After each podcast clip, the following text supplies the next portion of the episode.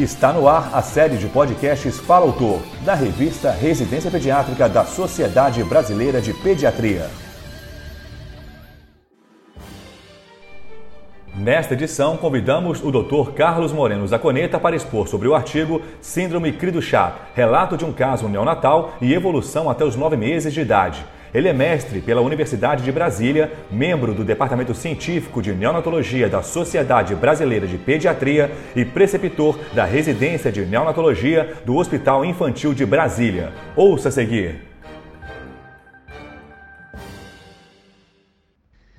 Prezados residentes de pediatria, apresentarei para vocês um caso clínico para que pensem em uma hipótese diagnóstica e logo a seguir aprofundaremos a discussão.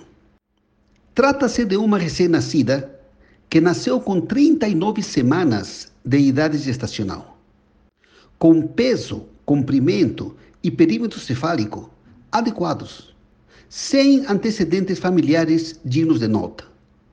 O Apgar foi 9 e 10. No exame físico, apresentava assimetrias facial e craniana fendas palpebrais oblíquas e lábio superior fino. Contudo, o que mais chamava atenção era a característica do choro, que vocês escutarão a seguir.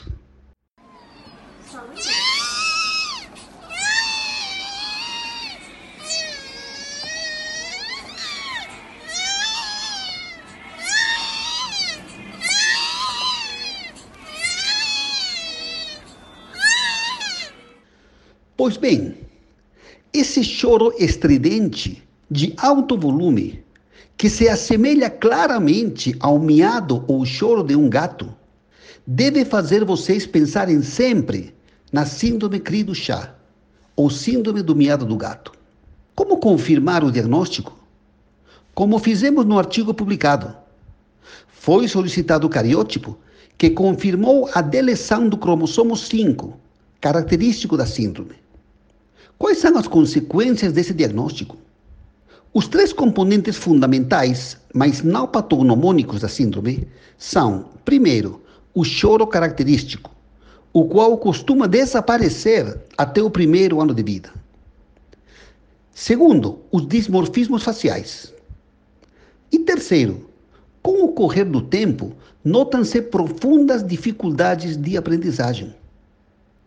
Outras comorbidades podem estar presentes, como, por exemplo, malformações cardíacas ou renais, imunodeficiências, dificuldade nutricional, retardo mental, atraso neuropsicomotor e microcefalia.